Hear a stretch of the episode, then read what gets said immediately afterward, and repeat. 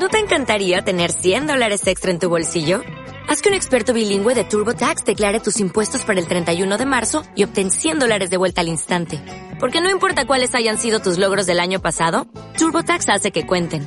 Obtén 100 dólares de vuelta y tus impuestos con 100% de precisión. Solo con Intuit TurboTax.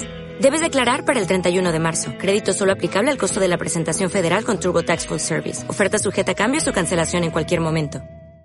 9 y 16 minutos de la mañana, al menos en Canarias. Después de una apertura alcista, parece que a las bolsas europeas amenazan con darse la vuelta. IBEX 35 abajo, un 0,04%, 9.729 puntos. Juan Enrique Cadillanos, director de la sucursal en España de Admiral Markets. ¿Qué tal? Muy buenos días. Muy buenos días. Eh, ¿Qué está pasando?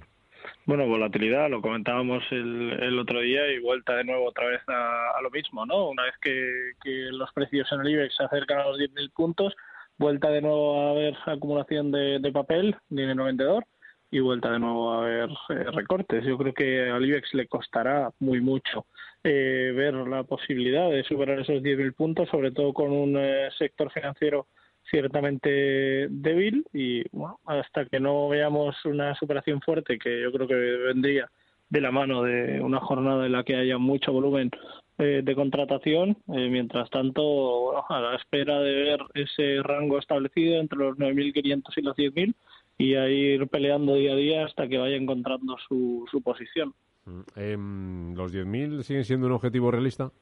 Yo creo que sí, los 10.500 también. Eh, lo comentábamos semanas atrás, meses atrás, eh, cuando el IBEX estaba en los 9.200.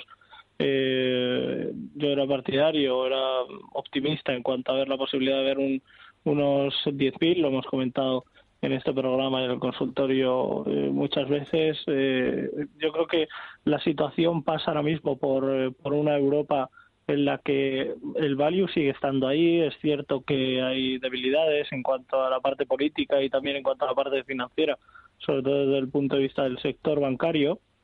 Pero yo creo que el optimismo es, eh, es algo que, que tiene razones para, para, para estar, ¿no? Yo creo que tenemos razones, muchísimas razones para, para ser optimistas de cara a ver unos 10.500 en el IBEX. Eh, lo que pasa que seguimos viendo un, sector financiero que lastra mucho a la economía, lastra mucho a la renta variable en general para, para Europa y lógicamente la situación política tampoco es que haya ayudado especialmente. Hoy están cayendo las energéticas, tenemos ahí liderando los recortes a Repsol y a gas natural. Eh, ¿Es un sector en el que debemos seguir apostando? Yo creo que sí.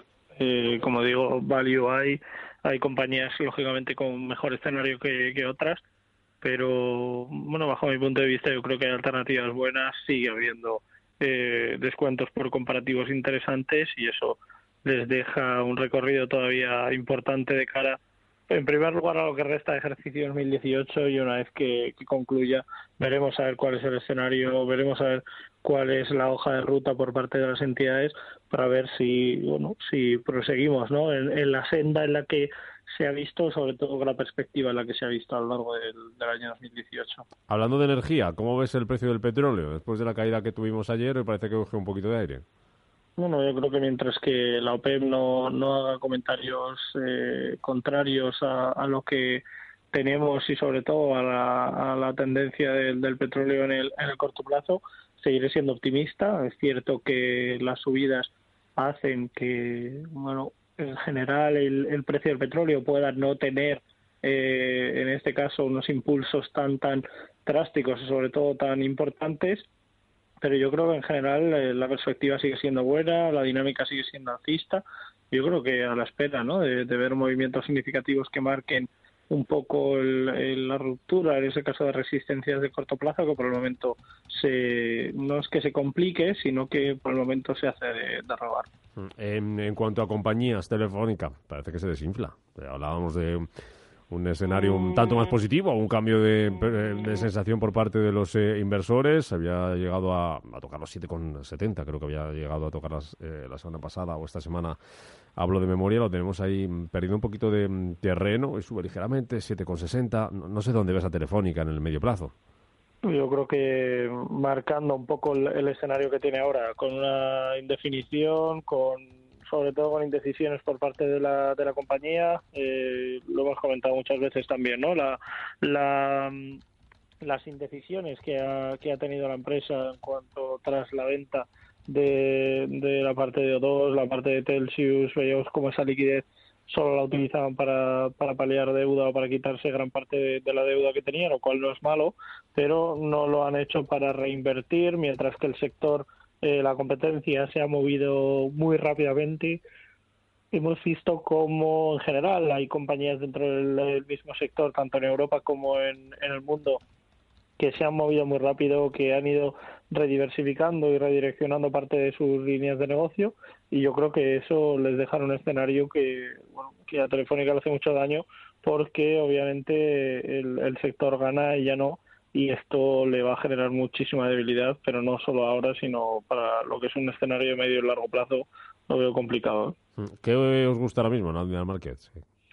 Bueno, a mí personalmente yo creo que el escenario que, tenemos no es malo. Sigo diciendo que hay value, hay compañías que siguen teniendo buen, buen aspecto y buen recorrido, excepto el sector bancario. Yo creo que hay entidades que, que, tienen un buen escenario. Hablamos de compañías como BME, volvemos a hablar de compañías como Inmobiliaria Colonial, eh, Colonial perdón, Solaria.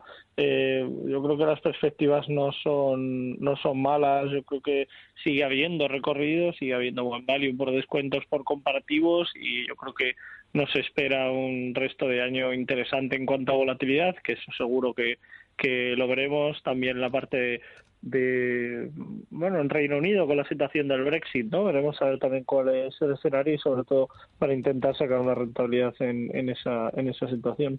Juan Enrique Aviñano director de la sucursal en España de Miran Márquez gracias que vaya bien el jueves. Gracias a vosotros un placer